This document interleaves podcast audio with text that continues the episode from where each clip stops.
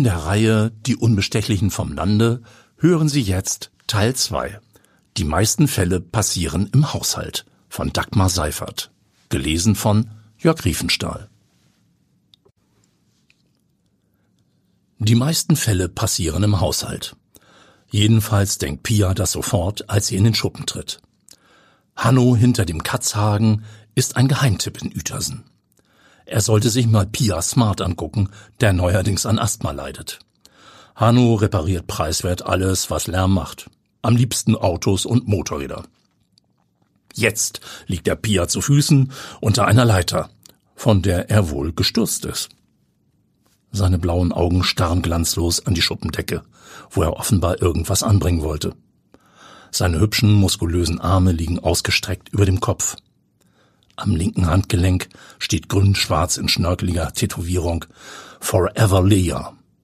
Am rechten ein rotes Carpe Diem. Das dürfte sich erledigt haben. Hanno ist der dritte Tote, ihren Opa eingeschlossen, den Pia sieht. Pia ist Reporterin für die Regionalausgabe des Hamburger Abendblatts im Kreis Pinneberg, Ressort Kultur und Familie. Horoskope schreibt sie aber auch. Dabei hilft ihr manchmal Bille, Vermieterin, Tierärztin, beste Freundin seit über 40 Jahren. Die hat viel Ahnung von Astrologie. Was das heute für ein Tag werden würde, hat Bille Pia leider nicht erzählt. Jetzt kommt die ethische Frage. Also, sie ist Lokalreporterin. Dies hier ist ein zweifellos lokaler Todesfall mit Betonung auf Fall. Darf sie Hanno deshalb fotografieren? Eher nicht. Das wäre taktlos und geschmacklos. Etwas später steht ein Unfallwagen mit Blaulicht im Hof. Vorsichtshalber. So sicher war Pia nun auch wieder nicht, dass mit Hanno alles zu Ende ist. Als sie über sein Gesicht den Reißverschluss zuziehen, weiß sie, dass sie für ihr kleines Auto eine andere Werkstatt suchen muss. Auf dem Nachbargrundstück reckt sich jemand über den Zaun. Ein Mann mit schmalen, hellen Augen, die dem Rettungswagen hinterher schauen. Pia grüßt und fragt mit beruflicher und privater Neugier. Kannten Sie den Hanno gut?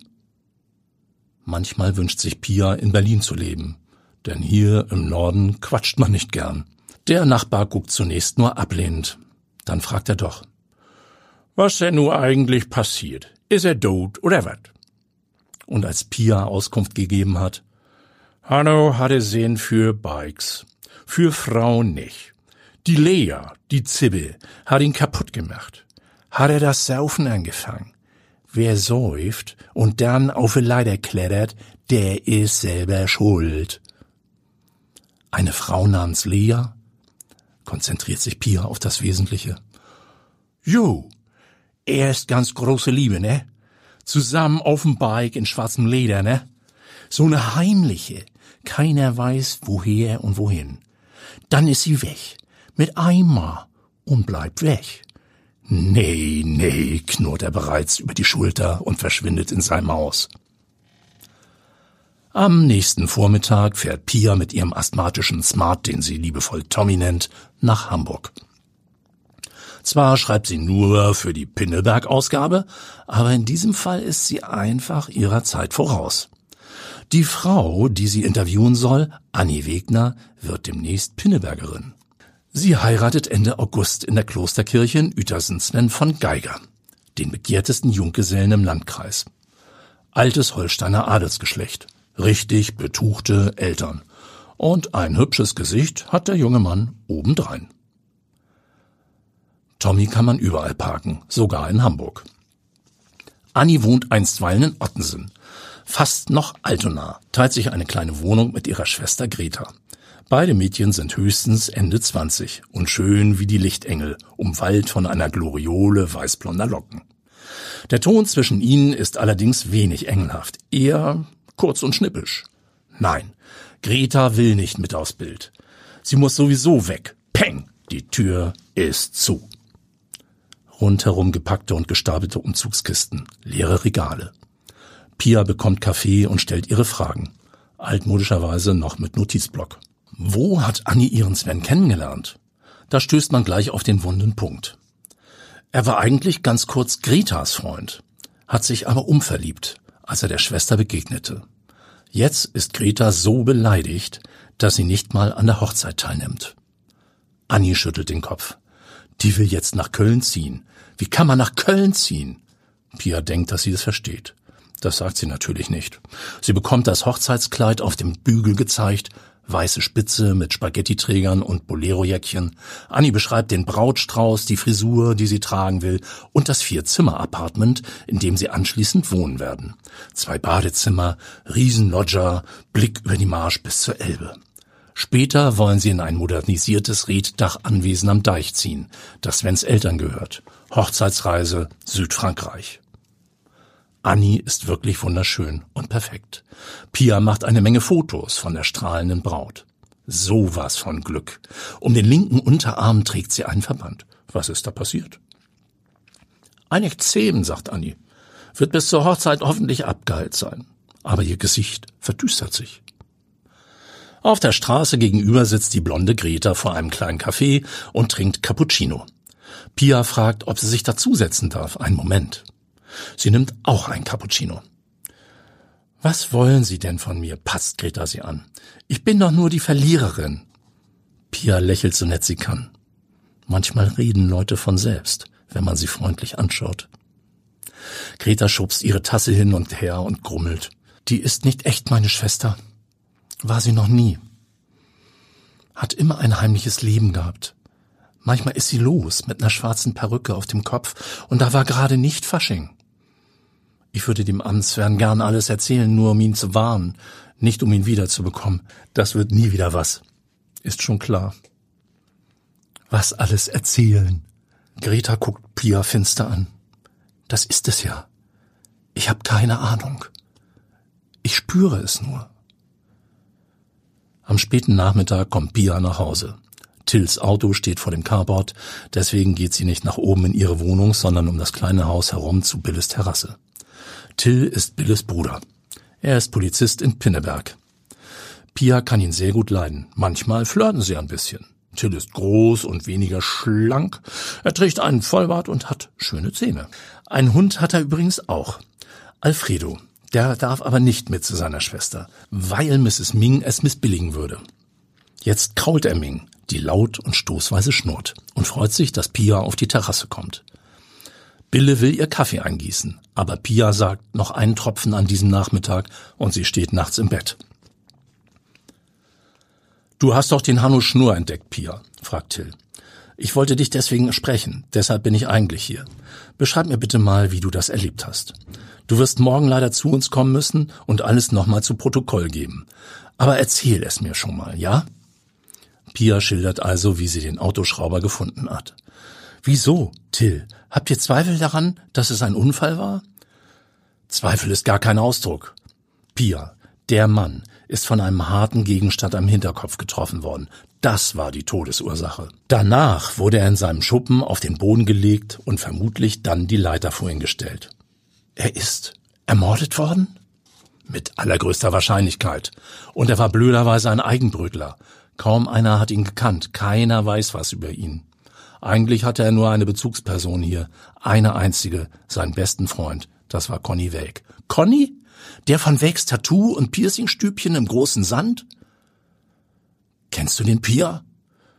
Nö, bloß ein Schriftzug über dem Laden. Der ist wegen Corona fast pleite gegangen. Wir haben ihn übrigens bis jetzt leider nicht erreicht. Pia denkt nach.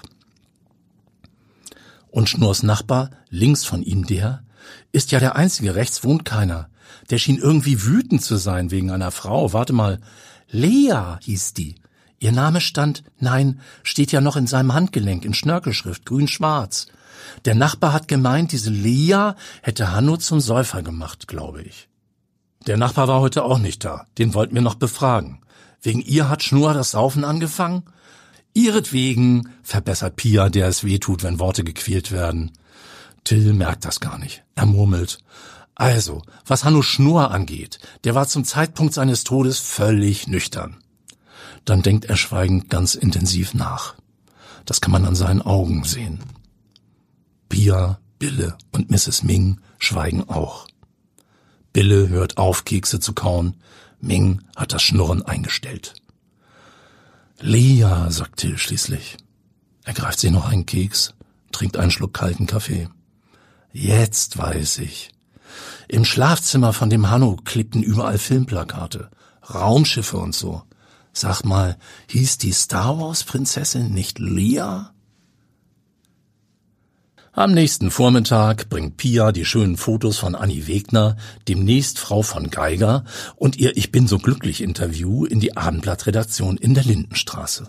Dann schlendert sie über die Dingstätte zur Elmshorner Straße. Da ist die Polizeistation. Sie gibt nochmal alles zu Protokoll. Einem Kollegen von Till, denn er selbst ist nicht da. Sie hat jedoch Glück und begegnet ihm, als sie unten im Haus aus dem Fahrstuhl kommt. Pia, komm, Sofort mit mir. Komm, wir setzen uns. Wir müssen, ich muss in Ruhe mit dir reden, Mädchen. Hier, komm hier lang. Wir setzen uns ins Cero-Café. Wir trinken einen Kaffee und, da protestiert Pia. Nicht schon wieder. Ich hatte gestern schon so viel Kaffee. Ich mag doch gar keinen. Ich bin Teetrinkerin. Dann trinkst du eben Tee. Nein, bestimmt nicht. In Deutschland kann keiner Tee kochen. Du kriegst einen Teebeutel und ein Henkelglas mit warmem Wasser. Das ist schrecklich. In England oder notfalls noch in Nordfriesland. Till sieht sie traurig über seinen braunen Bart an. Pia, muss ich mit dir nach England oder Nordfriesland fahren, damit du mit mir redest? Sie einigen sich schließlich.